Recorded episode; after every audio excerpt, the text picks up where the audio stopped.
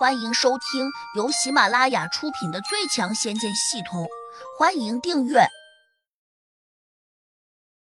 第七百九十四章魔头修神。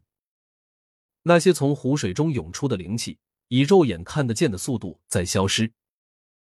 多玉儿和小婉同样觉得有些心痛，这可是他们修炼时才能吸取到的宝贝，如今竟然被别人抢走了。胡杨哥，你得陪我们。小婉不满道。胡杨硬着头皮说：“我会赔的。”他心里虽然知道可以从系统中兑换灵力湖，甚至灵力海，但是那需要太多的点数。不过只要有方法，就不愁将来兑换不了。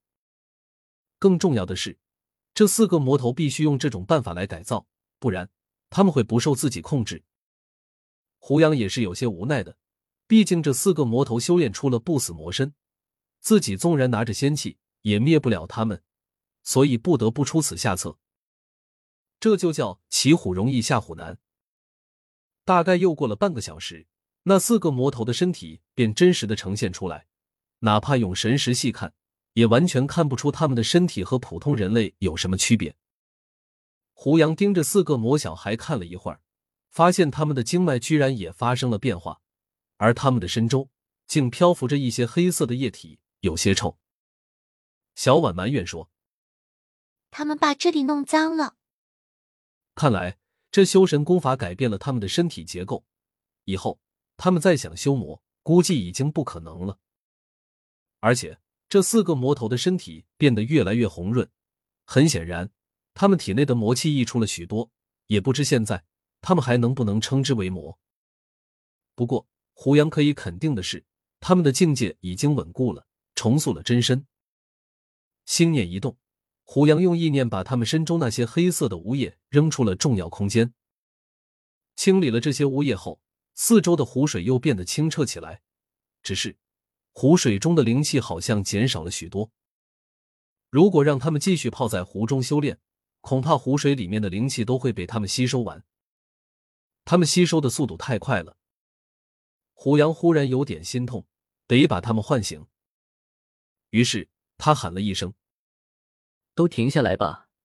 不只是胡杨的声音小了一点，还是他们沉入功法没有听见。总之，四个魔头都没有睁开眼睛，甚至还保持着原来的姿势，没有动一下。胡杨哥，你这样强行唤醒他们，他们有可能会走火入魔。小婉良心发现的提醒道。他们才不怕走火入魔呢！胡杨心道：“这四个家伙本来就是魔，还怎么入魔？强行打断别人修炼，总之不是好事。就算他们不会走火入魔，也有可能因为灵气走差经脉而出现瘫痪那样的大问题。”杜玉儿有点担心的说道。胡杨点了点头，皱眉说：“如果任由他们这样修炼下去，最终这里的灵气会被他们吸光的。”那可不行，这样我们就没办法修炼了。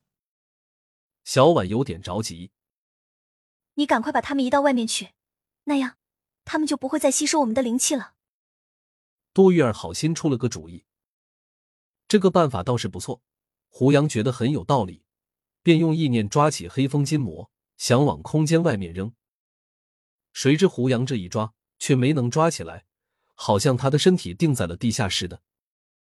胡杨不免一怔，有点意外，下意识的看向了他的身下，这才注意到他好像长出了一条尾巴，一直伸进了湖底深处的石缝中。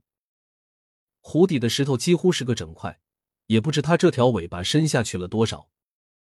总之一点，这家伙可能刚才听见了胡杨和小婉、杜玉儿的对话，因此他提前做了准备。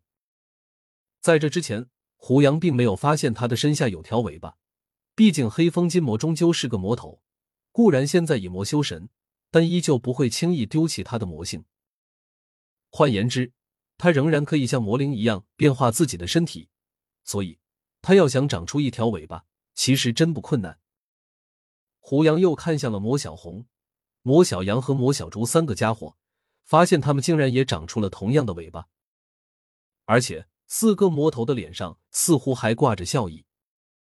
胡杨顿时明白过来了，这四个家伙肯定听见了自己三人的谈话，因此就用这种方式来对抗自己。哼，有点可恶啊！胡杨真想拿剑去砍他们的尾巴，但是他又忍住了。君子动口不动手，你们不是喜欢和我玩花招吗？那好，我就陪你们玩玩。打定主意，胡杨取出了造物神笔，对着四个家伙就画了过去。嗡嗡嗡，嗡嗡嗡，空中仿佛刮起了狂风，吹得四周的山林哗哗直响。小婉和杜玉儿正在好奇。胡杨要做什么？突然，他们看见水中四个家伙的周围竟然冒出了一块块大石头。这些石头迅速长成了一个不规则的水桶状，把四个家伙牢牢的关在了里面。另外，湖水同时被这些水桶状的石头分隔开。